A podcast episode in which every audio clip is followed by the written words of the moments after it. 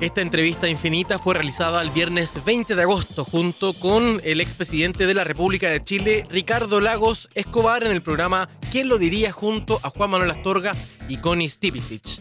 A ellos los puedes encontrar de lunes a viernes a las 8 de la mañana en el 100.1 FM e infinita.cl. Vamos a comenzar la conversación con el expresidente de la República, pero al mismo tiempo una figura muy respetada a nivel internacional en materia medioambiental. Se ha convertido en uno de los grandes referentes en este tipo de discusiones. Con el expresidente Ricardo Lagos Escobar conversamos en quién lo diría. ¿Cómo le va, don Ricardo Lagos? Muchísimas gracias por estar con nosotros. Bienvenido. Bueno, muy contento de compartir con ustedes en este programa de influencers, ¿ah? Así se dice ahora, los que son influyentes. Sí, sí. Oiga, nosotros vamos a apelar a su condición de influencer en el tema medioambiental, ¿verdad? No por algo le decían el Capitán Planeta en algún momento, un medio caricatura, pero muy en serio también en el trasfondo del tema. Presidente, usted ha seguido con atención el desarrollo de cada una de las entregas de los informes del eh, panel que ha venido estudiando, ya este es el sexto informe el que acabamos de conocer eh, del, panel intergubernamental sobre el cambio climático, con conclusiones que son bien demoledoras y que no deja de llamar la atención que en esta oportunidad, a diferencia de las anteriores, hay muchas cosas que se repiten, ¿verdad? Probablemente no con la contundencia de ahora, han generado algún impacto mayor. Yo no sé si será efecto de la pandemia, porque hemos hecho un cruce también entre la posibilidad de que la pandemia tenga algo que ver con la alteración eh, ambiental que está viviendo la Tierra, o si tiene que ver con que estamos más sensibilizados políticamente. ¿A qué atribuye usted el mayor impacto que ha tenido esto? Que el tiempo se está acabando. Y el lenguaje que se usó para este informe es decir eso, el tiempo se está acabando. ¿Qué quiere decir que el tiempo se está acabando? Quiere decir que nos estamos acercando al punto donde después la vida del ser humano en el planeta no va a ser viable, porque hemos pasado a un calentamiento en el planeta que se hace ya imposible volver atrás. Y por lo tanto, a la larga, el planeta subsistirá, pero lo que no va a subsistir es el ser humano en las condiciones nuevas irreversibles del planeta. Mm. Y eso es lo que se dice en este informe con tanta claridad. Ahora, Sí, diga una. Sí, eh, de las muchas cosas que se dicen en el informe se da cuenta, ¿verdad?, de que el calentamiento de los últimos 50 años ha aumentado más rápido con cualquier otro momento de los últimos 2000 años. Pero no son pocos los países del mundo que van bien rezagados o bien a la cola de los beneficios que, de los que otros ¿verdad? Han, obtenido a partir de su contribución a ese calentamiento global. Usted lo ha dicho, presidente, en varias oportunidades estamos obligados a crecer emitiendo menos. En este contexto, ¿cómo se hace eso? Bueno, esa es la gran pregunta. Ahora, ¿por qué? Porque no está suficientemente asimilado eh, en la ciudadanía, en la población, el comprender que lo que usted emite hoy día permanecerá en la atmósfera los próximos 120 años. Y después de 120 años, lo que usted emite hoy día desaparece. Bueno, ¿se da cuenta cuando miramos para atrás lo que ocurre? Mm. Porque lo que emitieron nuestros abuelos o bisabuelos no se compara con lo que emitimos hoy nosotros. En consecuencia, lo que emitieron nuestros abuelos, usted lo saca de la atmósfera, lo que, lo que emitió el año 1900, lo saca. Pero ¿qué es lo que agrega lo que emitimos nosotros en 1920? ¿Se entiende? Y lo que emitimos en 1920, no necesito explicárselo a nadie, es mucho más de lo que emitieron nuestros abuelos, donde no existían los automóviles, donde se seguían dando a caballo. ¿Para qué voy a seguir? Entonces, ese es el problema de fondo, que lo que tenemos que hacer es emitir mucho menos ahora, porque también, digámoslo, ¿cuántos éramos los seres humanos en, en, en el 1900? Don Ricardo, déjeme preguntarle, siguiendo esa misma línea argumental, ¿qué tan irreversible entonces es, de acuerdo a los informes que hemos conocido, porque además esto es una, historia en permanente evolución, ¿qué tan, es qué tan irreversible es el daño que le hemos provocado al, eh, al planeta? Bueno, es eso es muy grande, porque nunca pensamos durante el, el siglo XX, pensamos que los bienes del planeta estaban al servicio nuestro y usamos el planeta como lo hemos usado durante, desde que el ser humano está sobre el planeta. La diferencia es que en el 1900 éramos apenas 1.600 millones y terminamos el año 2000 siendo 6.000 millones. ¿Se da cuenta de lo que es saltar de lo que emiten 1.600 hace 100 años atrás a lo que emitimos ahora cuando éramos 6.000 millones? Y ahora, en estos 20 años, ya somos 7.000. Entonces, fíjese usted, ¿puede el ser humano seguir usando el planeta como todas las veces? ¿Cuándo tomamos conciencia de esto? Yo diría que en los últimos 20 años del siglo XX, del siglo que pasó. ¿Ya? Y ahí comenzaron los primeros esfuerzos. En la cumbre de Río, después la reunión de Kioto, en donde se estableció, mire, ¿sabe qué más? Los países ricos, desarrollados, están obligados a disminuir emisiones un 5% respecto del año 90, respecto del año 1990. Y los países pobres, bueno, que tratan de hacer lo que puedan, pero que se comprometan también a algo. Ahora, perdón, don Ricardo, pero usted dice están obligados, pero al mismo tiempo sabemos que eh, no, no es vinculante esa supuesta obligatoriedad el gran avance que vimos, por ejemplo, en el Acuerdo de París del 2015, sin embargo, tuvo como, como, como revés el que un par de años más tarde Estados Unidos se retirara con Donald Trump. Y no hubo ahí de qué manera obligar en la práctica a que un país tan contaminante como lo es Estados Unidos, en la práctica eh, siguiera adelante con los esfuerzos que tenía que hacer para disminuir la contaminación que está provocando el efecto invernadero, que al mismo tiempo aumenta la temperatura del planeta con todas las consecuencias nefastas. Por lo tanto, aquí hay mucho de voluntad todavía. Por eso pregunto si esa conciencia hoy eh, existe al punto de que somos capaces de poder ejecutoriar algún tipo de obligatoriedad para esas naciones tan contaminantes y que tienen la mayor responsabilidad por el daño del planeta.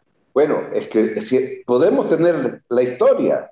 ¿Quién es el principal contaminante histórico? De acuerdo a la cantidad de emisiones que todavía están en la atmósfera, Estados Unidos, que tiene más o menos ¿eh? una cantidad enorme de, toneladas acumuladas arriba. Es más o menos el 30, entre el 28 y el 30% de todo lo acumulado es Estados Unidos.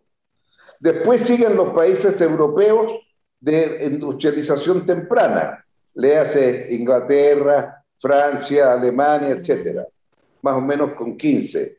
Y después, ¿quién sigue? Bueno, ahora ya está entrando Rusia con mucho, más o menos un 8%, y por primera vez empieza a aparecer China, recién. Pero si usted me habla de la India, bueno, la India no tiene 2%. claro. En consecuencia, hay una responsabilidad histórica distinta. Y cuando me tocó negociar a nombre del secretario general con muchos gobiernos, bueno, muchos gobiernos comenzaban diciendo, mire señor, no me venga a decir nada, porque una vez que alcance lo que ha emitido Estados Unidos, entonces tiene derecho a hablar conmigo. Claro. Bueno, yo le decía, mire, pero no lo ponga así, porque ahora usted tiene una ventaja, usted puede usar luces que son menos contaminantes que las luces que se usaban hace antes. Y por lo tanto, no es necesario que usted repita el mismo camino que hicieron los países hoy más desarrollados. Presidente Lago, déjeme, eh, déjeme llevarlo a una, a una forma en que a lo mejor muchos que todavía no toman total conciencia de la envergadura de este, de este problema lo pueden entender y lo pueden aterrizar. Esto tiene efectos políticos y tiene efectos económicos, ¿verdad?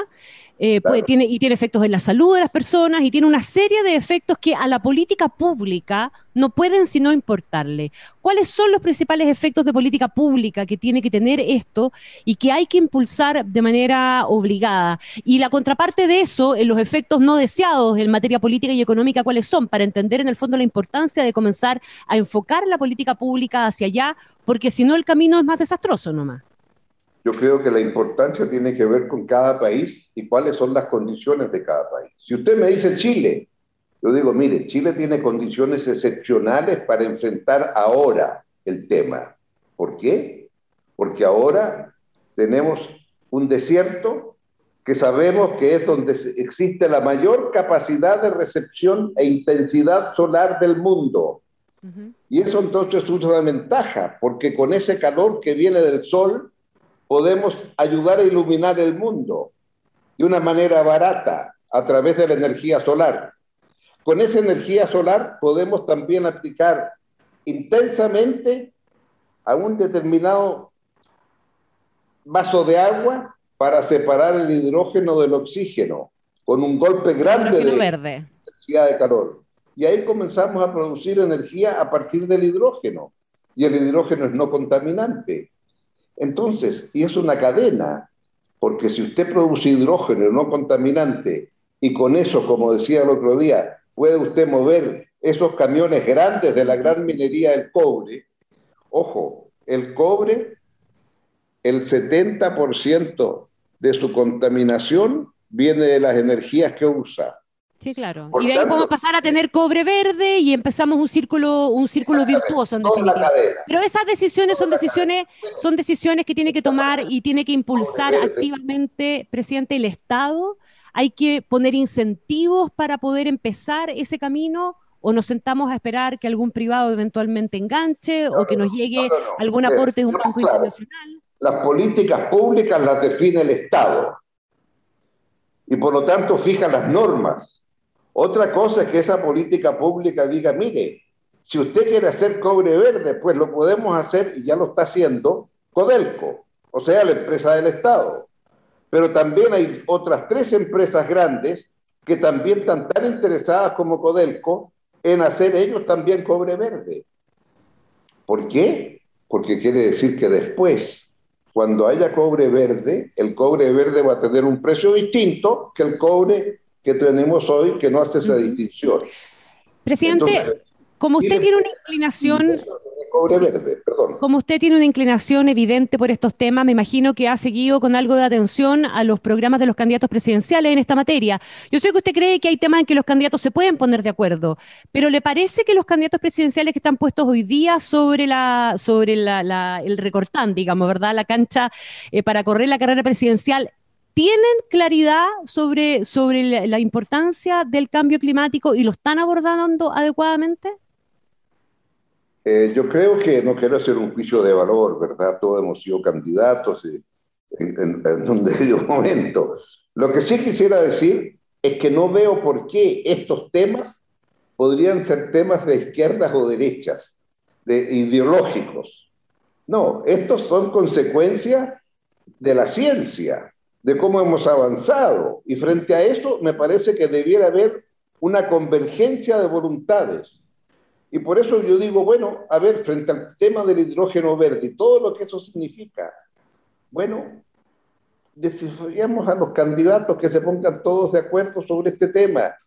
Porque fíjese usted, se supone que va a haber un camión que pueda andar con hidrógeno verde el año 23 y varios camiones el año 24. O sea, durante el próximo periodo presidencial van a haber camiones andando hidrógeno verde eh, allá arriba, en, a los 3.000 metros de altura, y usted va a producir hidrógeno al lado del camión. ¿Por qué? Porque ahí tiene una recepción de rayos solares que le permite tener muy barata la separación del H2O, del agua, ¿verdad? De los dos de hidrógeno que nos enseñaron en el colegio con el uno de oxígeno. Entonces, usted puede alimentar el camión que va a trabajar todos los días ¿Sabe cuánto usan estos camiones? Entre 1.200 y 1.500 litros de petróleo todos los días. ¿Se da cuenta cuántos camiones tienen que subir a 3.000 metros de altura desde Antofagasta para llevar esa cantidad de petróleo y alimentar esos camiones? Entonces estamos hablando de números muy grandes. Y una vez que usted tenga el hidrógeno verde, eh, puede también después venir una distinción en los grandes mercados del cobre sobre si el cobre, el cobre es verde o no, siguiendo un protocolo.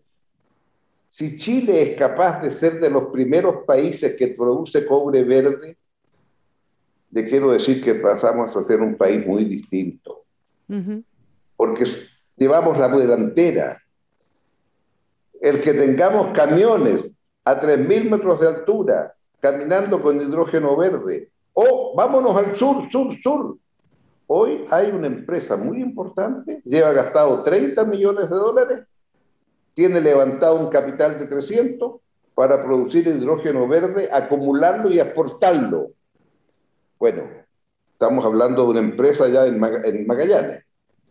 Entonces, esos son los temas que yo creo que podría haber una convergencia de voluntades y en ese momento yo diría, bueno, la ciudadanía vería que al menos en este punto los chilenos se ponen de acuerdo. Ahora, presidente, estamos, tan enrabiados unos con otros que, es muy difícil que, si usted dice blanco, yo voy a decir negro de inmediato porque no puede ser que coincidamos. Ahora, es probable, sí, que en el, medio, en el medio ambiente existan esas posibilidades de mayor acercamiento ahora, y es evidente que lo que resuelva la autoridad y lo que incluso las empresas hagan va premiando hacia abajo.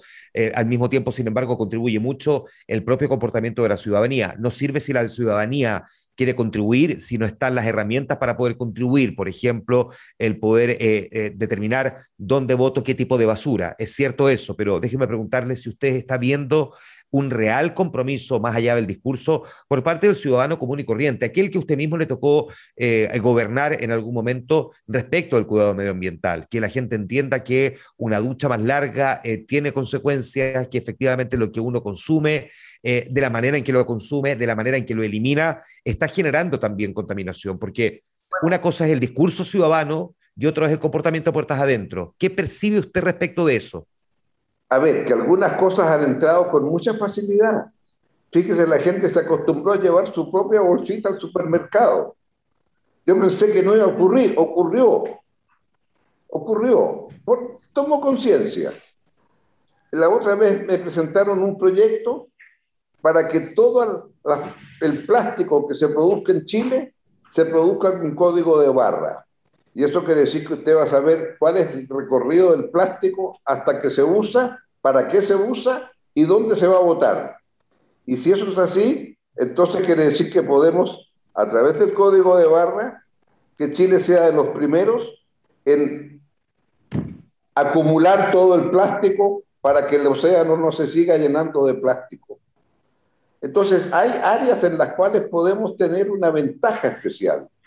Y ahí yo creo que debiéramos poner todo nuestro énfasis, porque la ciudadanía está tomando conciencia.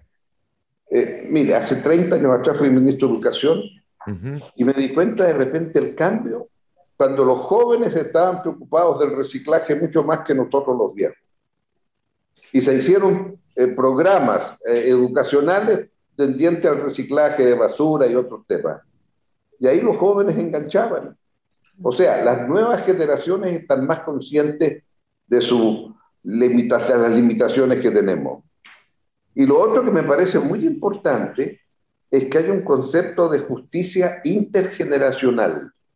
¿En qué sentido? No tenemos derechos de apropiarnos de todo lo que está a nuestro alcance en la tierra si no somos capaces también de preocuparnos qué le vamos a dejar a los que vienen después que nosotros.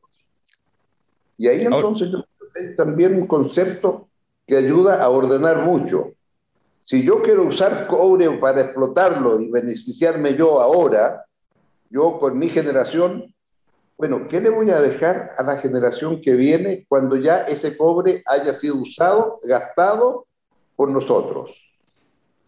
Y ahí entonces viene el tema de, ¿puedo yo parte de este cobre destinarlo a ciencia y tecnología para dejarle como herencia a los que vienen después de mi generación la ciencia y tecnología que les permite seguir creciendo y seguir mejorando su nivel de vida.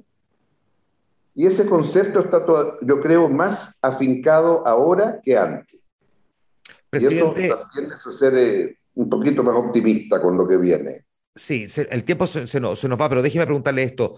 Eh, hay algunas eh, metas que se ha trazado Chile, varias de las cuales hemos venido cumpliendo eh, bien religiosamente, algunas incluso las hemos alcanzado antes de tiempo. Otras, sin embargo, aún no les suenan, considerando la emergencia climática, bastante lejana, 20 años más, por ejemplo, para el 2050 o 19 años más. ¿Siente usted que a pesar de que Chile esté en un rincón en el que no necesariamente la contaminación de nuestro país es demasiado gravitante comparativamente al de otras naciones, aquí creo que todo suma, y por lo tanto, por eso hago la pregunta y me parece pertinente, cree que considerando que además una de las zonas del mundo que está sufriendo las mayores consecuencias del cambio climático es precisamente este lado del mundo, nuestras metas o algunas de nuestras metas eh, podríamos apurarlas un poco más y no tenerlas planificadas hacia 20 años? Bueno, yo creo que ese es un gran desafío, cómo cada vez usted puede ir mejorando sus metas. Y entonces cualquiera de estos temas que hemos conversado ahora nos ayudan a mejorar la meta, porque no lo tenemos incorporado todavía. Y por ello que me parece tan importante dar este paso. ¿Por qué? Porque va a haber un gran cambio de paradigma. Mm. El paradigma después de la Segunda Guerra Mundial fue cómo hacemos para que aumente la riqueza de los países a nivel de las personas, aumentar el ingreso por habitante. Y entonces medían cuánto es su ingreso per cápita, tanto, ah, mire qué bien, ¿por qué no lo sube un poquito más?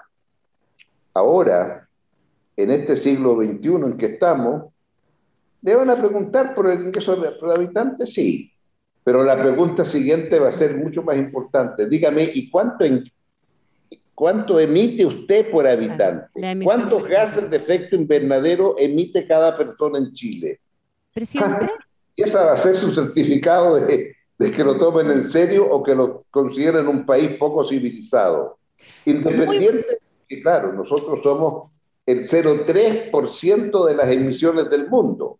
Sí. No, alcanzamos hay, hay un factor que yo me imagino a usted le preocupa para que efectivamente tengamos la capacidad de canalizar esta, estas urgencias. ¿Y qué es el nivel de, ideologización y de polarización? Esta bronca, esta rabia que usted mismo describía, ¿verdad? Que ahora uno dice blanco, el otro dice negro, nadie está diciendo verde, a que eh, es un poco el fondo de la conversación. Pero estamos viviendo un momento, no solamente en Chile, en otras partes del mundo también, pero estamos, vamos a hablar de Chile en lo particular ahora. ¿Cuánto le inquieta a usted eh, que ese nivel de ideologización, que eventualmente puede encontrar un encauzamiento a través de la Convención Constitucional, pero eso está por verse todavía, falta mucho como para que sepamos si se logran causar o no se logran causar por esa vía, puede terminar entorpeciendo las decisiones que tengamos que tomar efectivamente en una materia como esta, porque hay componentes que pueden ser asumidos desde la ideología pura y dura. Bueno, yo creo que es muy importante entender que el compromiso primero es individual, tomar conciencia a la persona. Luego, ¿qué es lo que puede hacer en el entorno donde vive? En la comunidad, en el lugar donde trabaja, a dónde van a estudiar sus hijos, cuál es el entorno. Y también hay ahí un amplio campo. Y finalmente, lo que es la política ya más global, que es lo que hace un gobierno. Y ahí yo creo que el elemento fundamental va a ser que los países van a ser calificados según el nivel de emisión de gases por persona. Y ese es un elemento que hoy día ya está siendo considerado en muchos lugares del mundo. Ya está siendo considerado hasta en las actividades financieras. ¿Esta empresa cumple o no cumple? ¿Emite o no emite? Gases de efecto invernadero más allá de lo aconsejable. Y eso yo creo que va a ser un elemento que va a estar incorporado, por así decir, a lo que es un país serio, civilizado, o un país poco serio, incivilizado, insensible a estas cosas. Y creo que eso va a tener que ver mucho con cómo el ser humano se va a comportar en este siglo XXI. Estamos haciendo una constitución. No me cabe ninguna duda que va a ser rango constitucional la necesidad de preservar el medio ambiente y evitar las emisiones eh, de, gases de efecto invernadero. Eso va a estar ahí, sí o sí, y me parece muy bien, porque es la única forma que tenemos de llevar a la práctica y decir, sí, esta será la política pública del futuro, está en la Constitución, estamos obligados. Eso jamás habría ocurrido 50 años atrás. Eh, presidente, eh, se nos va el tiempo y hemos querido dedicar esta conversación exclusivamente a un tema que nos parece preocupante no dejarlo como secundario, sino que prioritario. Se me va el tiempo ya y, tenemos que ir a la pausa comercial. De hecho, ya estamos sobre la hora, pero solamente eh, le pregunto, ¿va a votar este sábado en la, en la mm, consulta ciudadana? Sí, voy a votar el sábado en la consulta ciudadana porque los partidos a los cuales yo me he esforzado por apoyar durante toda mi vida, el Partido Socialista, el Partido por la Democracia, eh, van a participar y le corresponde en consecuencia participar en esa decisión. Perfecto, y por lo tanto, eh, me imagino que vota por la candidata que apoya esos partidos o no necesariamente. Eso, eso, eso, eso eh, si se lo digo, entonces esa va a ser la noticia. sí, es verdad. Pero pues, el, país sabe, el país sabe que uno es consecuente con sus ideas permanentemente. Perfecto. Ricardo Lago. El país tiene claro cómo tengo que votar. Así es. Muy bien, pues muchísimas gracias por estar con nosotros y conversar sobre un tema que es tan, pero tan trascendental. Al expresidente de la República, Ricardo Lago Escobar, le queremos agradecer el que haya conversado esta mañana con nosotros en Quien lo diría. Muchísimas gracias, don Ricardo. Gracias por invitarme a este programa que marca, marca pautas. gracias, presidente. Un gusto. Que esté muy bien. muchísimas gracias. Buenos días. Chao. Esta y otras conversaciones eh, con los protagonistas de la noticia las encuentras en infinita.cl.